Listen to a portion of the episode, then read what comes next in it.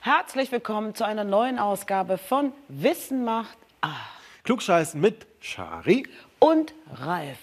Heute haben wir eine ganz besondere Ausgabe von Wissen macht A. Ist nicht jede Ausgabe von Wissen macht A eine besondere Ausgabe? Ja.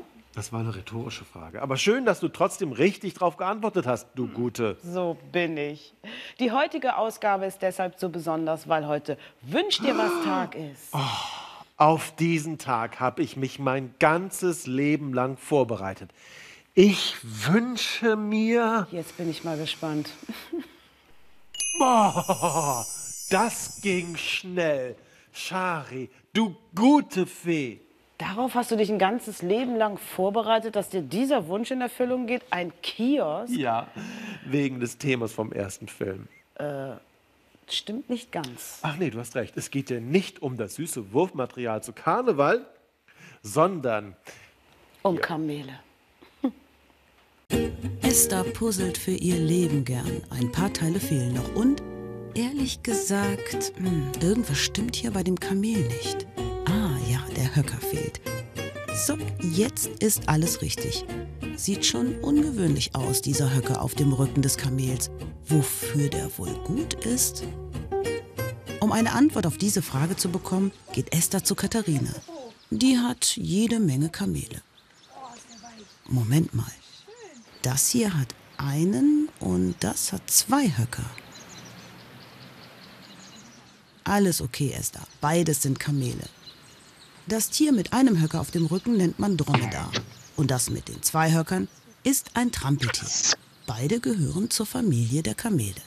Aber was ist nun in den Höckern drin? Auf diese Frage bekommt man oft die Antwort, dass Kamele darin Wasser aufbewahren, um in der Wüste immer einen Vorrat für trockene Zeiten zu haben. Das klingt einleuchtend, ist aber falsch. Nur eins ist daran richtig. Im Höcker befindet sich ein Vorrat. Der besteht allerdings aus Fett. Das lagern sie in guten Zeiten ein, wenn es viel Futter gibt. Wenn Kamele auf ihren langen Wanderungen durch die Wüste nicht genug Futter finden, dann ist das Fett im Höcker ihre Nahrungsreserve. Ein prall gefüllter Höcker zeigt an, dass das Kamel gut genährt ist. Ein Tier mit kleinerem Höcker zehrt von seinen Fettreserven. Wenn der Höcker ganz klein ist oder seitlich herunterhängt, dann sind die Reserven aufgebraucht. Das Kamel ist nicht das einzige Tier, das Fettvorräte für schlechte Zeiten anlegt. Zeborinder haben hier vorne einen Buckel, der fettgefüllt ist. Und das Fettschwanzschaf packt seinen Vorrat, wie der Name schon sagt, oben in den Schwanz. Im Schwanz lagern auch Biber, Beutelratten, Schnabeltiere und manche Echsen ihr Fett ein. Aber warum haben Dromedare einen und Trampeltiere zwei Höcker? Und warum lagern die Tiere ihren Fettvorrat auf dem Rücken? Vor Millionen Jahren lebten die Vorfahren der Kamele nur in Nordamerika. Zu dieser Zeit hatten alle Kamele zwei Höcker, waren also Trampeltiere. Zwischen Nordamerika und dem Osten Asiens war nicht wie heute Wasser, sondern Land. So konnten die Kamele von Amerika nach Asien wandern. Einige marschierten sogar weiter bis Afrika. Hier geschah etwas Besonderes. Plötzlich wurde auch mal ein Tier mit nur einem Höcker geboren. Ein Dromedar also. Nicht hier, aber in der Wüste brannte die Sonne heiß von oben auf alle Tiere. Und jetzt kommt das Fett im Höcker ins Spiel. Fett leitet Wärme schlecht. Scheint die Sonne direkt auf den fettgefüllten Höcker, dann dauert es lange, bis der Körper innen wärmer wird. Ein Vorteil in der heißen Wüste. Beim Dromedar deckt der Höcker den ganzen Rücken ab und schützt so den Körper gegen die Hitze. Bei den Trampeltieren schützen die beiden Höcker den Körper auch, aber in der Kuhle dazwischen brennt die Sonne direkt auf die Haut. Ihr Körper erwärmt sich so schneller. Dadurch schwitzen die Tiere mehr, um ihren Körper zu kühlen. Das verbraucht viel Wasser. Wasser ist in der Wüste knapp und darum ist das Überleben schwierig. Deshalb starben die Trampeltiere in Afrika aus.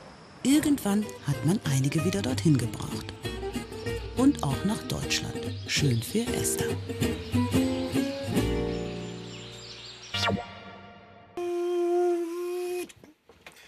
Schon sehr praktisch, den Fettvorrat auf dem Rücken zu tragen. Ja, muss ganz schön anstrengend sein, den Fettvorrat am Bauch mit sich rumzuschleppen, oder? Sehr lustig. Noch ein bisschen Zucker? Nein, du bist süß genug für meinen Geschmack. Wo wir gerade so nett über Kamele sprechen. Kamele sind Schwielensola. Schwielen, das kennt ihr bestimmt, wenn ihr im Sommer schon mal barfuß unterwegs seid. Oder im Winter barfuß, wenn ihr so hart seid wie ich. Ja, dann verändert sich nämlich die Haut unter den Fußsohlen. Das ist wie ein natürlicher Schutzschild, wie bei den Schwielensolern auch. Das ist ganz praktisch, vor allem in der Wüste, denn der Wüstensand kann sehr heiß sein. Wenn man da barfuß unterwegs ist, ouch, ouch, ouch, da braucht man ein Schutzschild. Außerdem sorgen die Füße dafür, die man ja eigentlich auch Hufe nennt, dass sie nicht im Sand einsinken, weil sie so schön breit sind. Bei den Kamelen gibt es übrigens Altweltkamele und Neuweltkamele. So ein bisschen wie Oldschool und New School.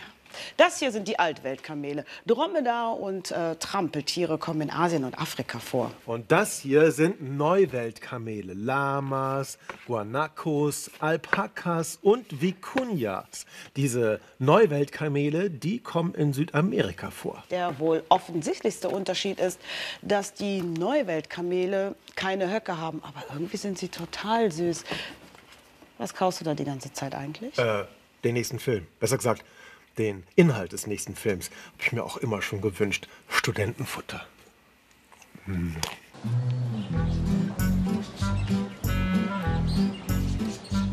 Fug ist in der Tierhandlung und sucht Futter für seinen Hamster.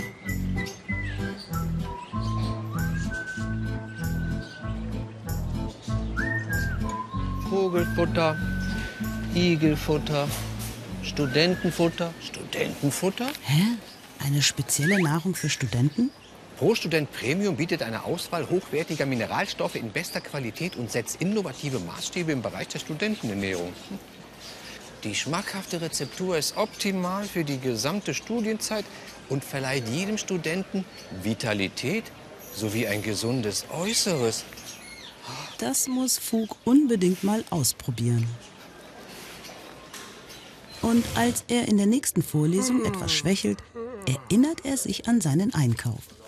Als Studentenfutter wird eine Nuss-Rosinen-Mischung bezeichnet. Manchmal enthält sie auch andere Trockenobstsorten. Aber warum nennt man diese Zusammensetzung Studentenfutter? Naja, Nüsse enthalten wertvolle ungesättigte Fettsäuren, wichtige Mineralstoffe und zahlreiche Vitamine. Kann man immer gebrauchen. Vor allem als Student natürlich, denn Vitamine fördern die Konzentration. Fug fühlt sich plötzlich ganz wach und gesund und Janina sieht auch ganz rosig aus. Trotzdem, woher kommt der Name Studentenfutter? Könnte ja auch Knabbermischung heißen, Vitaminbombe oder Nussvariation. Schon vor über 300 Jahren findet sich in manchen Wörterbüchern der Begriff Studentenfutter. Und schon damals scheint es eine beliebte Zwischenmahlzeit unter Studierenden gewesen zu sein. Das Studentenleben bestand auch früher oft aus Lesen und Lernen, tagsüber. Nachts wurde gerne gefeiert und Alkohol getrunken. Das war nicht besonders förderlich für die Konzentration am nächsten Tag. Und so saßen viele Studenten schlaff auf ihren Hörsaalbänken und kämpften gegen Kopfschmerz und Müdigkeit. Die Mischung aus Nüssen und Rosinen war auch früher schon ein bewährtes Heilmittel und soll besonders bei Kopfschmerzen geholfen haben. Daher war sie sehr beliebt bei trinkfreudigen Studenten und galt als wirksames Mittel gegen die Folgen des vorabendlichen Rausches. Sehr praktisch. Ob das wirklich funktionierte? Hm, bestimmt irgendwie. Denn Nüsse enthalten tatsächlich sehr viele Vitamine und Mineralstoffe, die gut für den Körper sind. Fug ist sich sicher, am Vorabend nicht an einem Trinkgelage teilgenommen zu haben. Hm, Janina schon eher, aber macht nichts. Irgendwie scheint es auch gegen Schlappheit und Müdigkeit zu helfen. Und abgesehen davon schmeckt Studentenfutter einfach nur herrlich. Studentenfutter besteht aus Rosinen, Nüssen und Nichtnüssen. Sehe ich da vielleicht ein paar Fragezeichen? Deshalb ist es gut, dass wir heute zum ersten Mal unsere neue Rubrik in der Sendung haben. Willkommen bei Nuss, nicht Nuss. Da muss man natürlich erstmal klären, was ist denn überhaupt eine Nuss? Das ist einfach. Du bist eine Nuss. Nüsse sind Schließfrüchte, heißt die Frucht, also da, wo der Samen für eine neue Pflanze drinsteckt, fällt von der Pflanze runter, ohne sich irgendwie zu öffnen. Bleibt geschlossen, deshalb Schließfrucht. Das Besondere bei Nüssen ist, dass alles um den Samen herum, die ganze Frucht, hart und hölzern ist. So, und was sind denn jetzt alles Nüsse? Also nicht nur im Studentenfutter. Die Kokosnuss beispielsweise ist eine Nichtnuss. Die Kokosnuss ist eine Steinfrucht. Am Baum sieht die Kokosnuss nämlich so aus. Das, was wir kennen, ist nur der harte Kern der Kokosnuss. Die Walnuss ist eine Nuss. Früher ist man davon ausgegangen, dass die Walnuss eine Steinfrucht ist. Heute weiß man, dass die äußere Hülle einer Walnuss am Baum sich aus Blättern entwickelt. Die Haselnuss ist eine Nuss. Und die Erdnuss gehört genauso wie die Erbsen zu den Hülsenfrüchten, ist keine Schließfrucht und deshalb nicht Nuss. Die Mandel ist eine Steinfrucht und deshalb nicht Nuss. Die Cashewnuss nicht Nuss, sondern der Kern der Cashewfrucht. Ja, das war Nuss, nicht Nuss. Weiter geht es mit Nuss und Nahn. Nein, Bus und Bahn. Was dieser ehrenwerte Grieche aus dem Altertum an einer Kölner Kreuzung macht, ist schnell geklärt. Er möchte klug scheißen. Er weiß nämlich, dass sich das Wort Ampel aus dem griechischen Amphoreus ableitet, dem Namen für dieses Ölgefäß. Die Römer machten daraus Ampulla. Im Mittelalter hing die Ampulla als Öllämpchen in der Kirche und spendete Licht. Und mit Licht arbeitet auch die Ampel. So einfach ist das. Was Micho allerdings nicht weiß, warum hier zwei unterschiedliche Ampeln hängen. Hm. Kleiner Tipp, steig doch mal in die Bahn. Aus dem Führerhaus, also aus Sicht des Fahrers der Bahn, hat man einen guten Blick auf die Ampeln. Im Moment haben die Autos grün und fahren. Die Bahn steht. Der Fahrer achtet nicht auf die Ampeln der Autos, sondern guckt nur auf die linke Ampel. Das ist eine spezielle Ampel nur für Bahnen und Busse. Welchen Sinn das hat, versteht Micho an der nächsten Kreuzung. Die Autos haben rot und die Bahn bekommt jetzt den schräg stehenden Balken. Das bedeutet, dass sie nach rechts abbiegen darf. Sie kreuzt also die Straße. Hätte die Bahn auch eine Ampel mit Rot, Gelb, Grün, dann könnte das die Autofahrer irritieren. Zeigt die Ampel der Bahn grün, würde dann vielleicht aus Versehen ein Auto losfahren und mit der Bahn zusammenstoßen. Eigene Ampeln für Busse und Bahnen verhindern das Verwechseln. Das T bedeutet übrigens Türen schließen. Das Rot für Halt ist bei der Bahn ein weißer Querbalken in der Mitte. Dem Gelb, also der Vorwarnung für Rot, entspricht der Punkt und dem Grün der senkrechte Balken. Bei diesen Zeichen dürfen Sie nur geradeaus fahren. Hier ist freie Fahrt nach rechts und hier freie Fahrt nach links. Die unterschiedlichen Ampeln haben mehrere Vorteile. Bahnen fahren zum Beispiel viel langsamer an als Autos und auch das Bremsen dauert länger. Deshalb müssen die Ampeln einen ganz anderen Rhythmus haben als die Ampeln von Autos.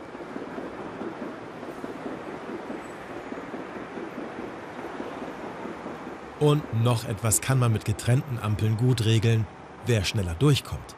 Das funktioniert so. Hier vorne unter der Bahn ist dieser gelbe Sender angebracht.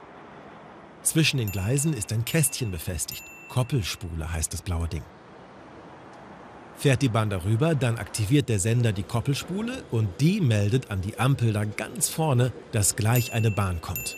Die Autos bekommen rot und für die Bahn gibt's freie Fahrt. So hat die Bahn immer Vorfahrt vor allen anderen und kommt flott durch. Micho ist hochzufrieden. Er hat heute mal wieder eine Menge gelernt und damit kann er richtig klug scheißen. Ach, toll, so Signalanlagen. Signale gibt es nicht nur für Busse oder Straßenbahn, Signale gibt es auch für haltet euch fest. Woran? Woran du willst. Dann an dir. Für Kühlschränke. Nein, und du meinst sicherlich nicht das Lichtchen im Kühlschrank. Frank und Caroline wollten eigentlich zelten.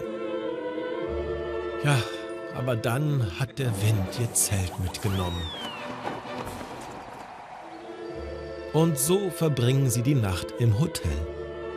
Naja, jedenfalls ist es hier schön warm. Viel zu warm allerdings für den Nudelsalat und die Frikadellen, die sie zum Camping mitgenommen hatten. Die sollen ja nicht schlecht werden. Ein bisschen davon essen sie gleich, aber wohin mit dem Rest? Frank hat eine Idee. Hotelzimmer haben doch oft einen Kühlschrank, eine Minibar. Die Getränke darin halten auch ohne Kühlung, also raus damit und rein mit den eigenen Speisen. Der Vorteil eines Hotels gegenüber dem Zelt ist ja, hier gibt es elektrische Geräte zum Kühlen und zum Vergnügen. Am nächsten Morgen machen sich die beiden wieder auf den Weg. Aber zuerst müssen sie ja noch den Kühlschrank bestücken. Frank verstaut das Essen und Caroline stellt die Getränke zurück. So, alles wie vorher. Aber dann beim Bezahlen gibt es eine Überraschung. Sie sollen alle Getränke aus der Minibar bezahlen.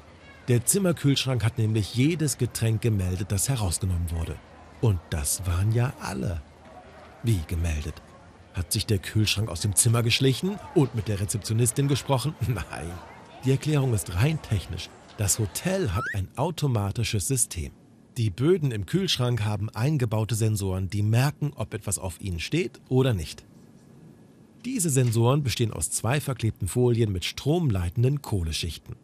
Drückt etwas auf die obere Folie, dann berührt diese die untere und es fließt Strom. Mit angeschlossener Batterie und Lampe sieht man das gut. Durch das Gewicht der Flasche berühren sich die Folien und darum fließt Strom. Nimmt man das Gewicht runter, fließt kein Strom mehr. Gewicht wieder drauf, Stromkreis geschlossen. Und das bemerkt der Computer an der Rezeption. Der weiß jetzt, da wurde was rausgenommen.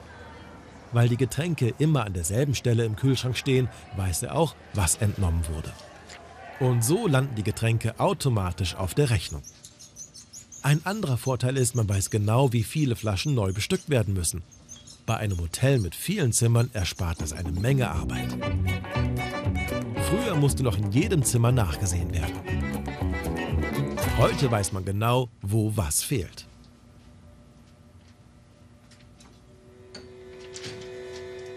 Ach so, na dann lässt sich ja ganz einfach klären, worin das Missverständnis liegt. Getränke rausgenommen, ja, aber nicht getrunken. Sowas kann der Computer natürlich nicht erkennen. Da muss man dann ganz einfach selber nachsehen. Alles da, alles klar. Dann werden die Getränke natürlich von der Rechnung gestrichen. Dass so ein Kühlschrank kühlt, also egal ob im Hotel oder zu Hause, liegt daran, dass eine besondere Flüssigkeit im Kühlschrank verdunstet. Diese Kühlflüssigkeit, die wechselt also vom flüssigen Zustand in einen gasförmigen Zustand und das macht sie mit Hilfe der Wärme aus dem Inneren des Kühlschranks. Deshalb wird es da innen drin kalt.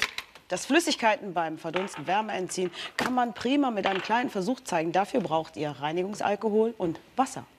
Statt Wasser könnt ihr auch Spucke nehmen. Also, leckt mit der Zunge über die eine Hand und auf die andere Hand macht ihr ein bisschen von dem Alkohol. Und dann pustet ihr über beide Hände drüber. Und dabei werdet ihr zwei Dinge feststellen. Erstens, die Stellen werden kalt, weil die Flüssigkeiten verdunsten und euren Händen Wärme entziehen. Und zweitens, die Stelle mit dem Alkohol wird ziemlich schnell viel, viel kälter als die Stelle mit der Spucke, weil nämlich Alkohol noch schneller verdunstet als Spucke und deshalb noch kälter wird. Ist euch eigentlich schon mal aufgefallen, dass eure Hände sehr gleich aussehen? Sie sind symmetrisch, wie viele andere Körperteile übrigens auch, aber nicht alles ist zweimal vorhanden. Das wirft natürlich die Frage auf, noch ein Eis? Ähm, Fug hat gezeichnet, das ist äh, ein Gesicht. Sieht man doch sofort. Zwei Augen, eine Nase, ein Mund Sogar die Ohren sind dran. Eins, zwei, äh, Moment mal. Zwei Augen, zwei Ohren, ein Mund. Wieso hat man eigentlich von manchen Körperteilen zwei, von anderen aber nur eins? Wenn man sich einen Menschen mal so anschaut, fällt auf, dass er ziemlich symmetrisch aussieht. Zieht man von oben nach unten eine Achse durch die Mitte, sind beide Hälften auf den ersten Blick gleich. Das haben wir mit den meisten Tieren gemeinsam und das hat einen Grund. So spiegelbildlich gebaut können wir uns nämlich besser fortbewegen. Wir können besser gehen. Wir können besser schwimmen. Wir können besser fliegen. Naja, Vögel können das jedenfalls zum Beispiel. Vor allem aber können wir uns nach rechts und links bewegen. Wären wir nicht so spiegelsymmetrisch gebaut, würden wir eine von beiden Richtungen bevorzugen. Oder immer am selben Platz bleiben, wie ein Baum. Da wir uns im Raum bewegen, hat es sich als sehr hilfreich erwiesen, zwei Ohren und zwei Augen zu haben, mit denen wir uns im Raum besser orientieren können. Mit nur einem Auge könnten wir keine Entfernungen erkennen. Und um zu hören, aus welcher Richtung zum Beispiel ein Feind angreift, brauchen wir zwei Ohren.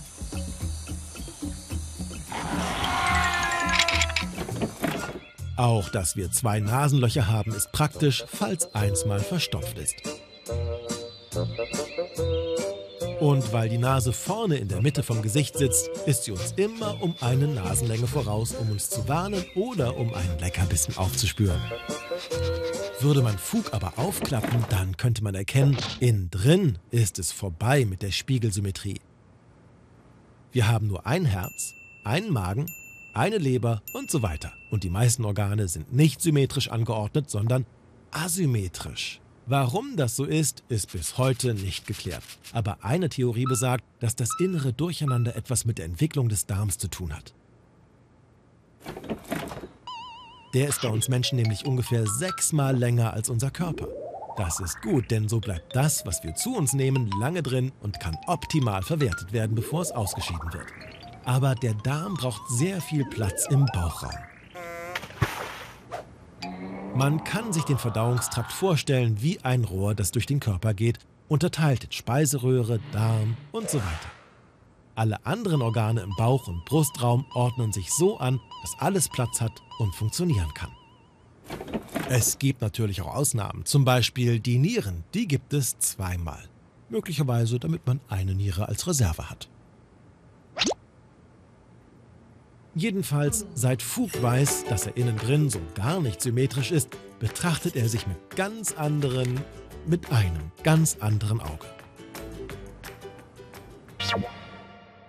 Ich habe in meinem Kiosk auch ziemlich viel doppelt und sogar dreifach. Falls man was zu Ende geht, habe ich immer Nachschub.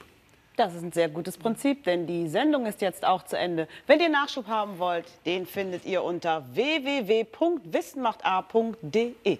Und uns findet ihr beim nächsten Mal wieder hier bei Wissen macht A. Habt eine schöne Zeit. Bis dahin. Tschüss. Mir fällt gerade ein, heute ist doch Wünsch dir was Tag. Du hast noch einen Wunsch frei, Schari. Was wünschst du dir denn? Och, das ist eigentlich ganz einfach. Toll. Ich wusste gar nicht, dass das so schnell funktioniert. Äh, Schari, dein Wunsch hat nicht ganz funktioniert. Ich bin immer noch hier. Wo? Direkt vor dir. Äh, ich wollte dich eigentlich nicht ganz wegwünschen, nur so ein bisschen unsichtbar machen. Was heißt denn ja ein bisschen unsichtbar? Ich bin komplett durchsichtig. Äh, ist doch auch ganz schön, oder? Ich weiß nicht, ein bisschen doof, wenn man beim Fernsehen arbeitet. Naja, Ralf, ehrlich gesagt, ähm, ich fand sowieso, dass du immer schon eher ein Radiogesicht bist. Du willst also kein Eis. Ist okay. Du darfst gar nichts mehr haben hier von meinem Kiosk. Ah, Lass, lässt du das bitte? Schari, nein, du musst dafür bezahlen. Dafür zahlst du auch. Und das macht den dreifachen Preis. Du kriegst keine Prozente. Vierfach. Und du das alles alleine aufisst, weißt du, was dann passiert?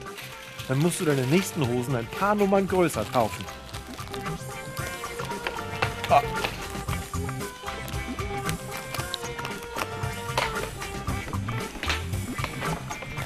Das ist eigentlich meine Aufgabe.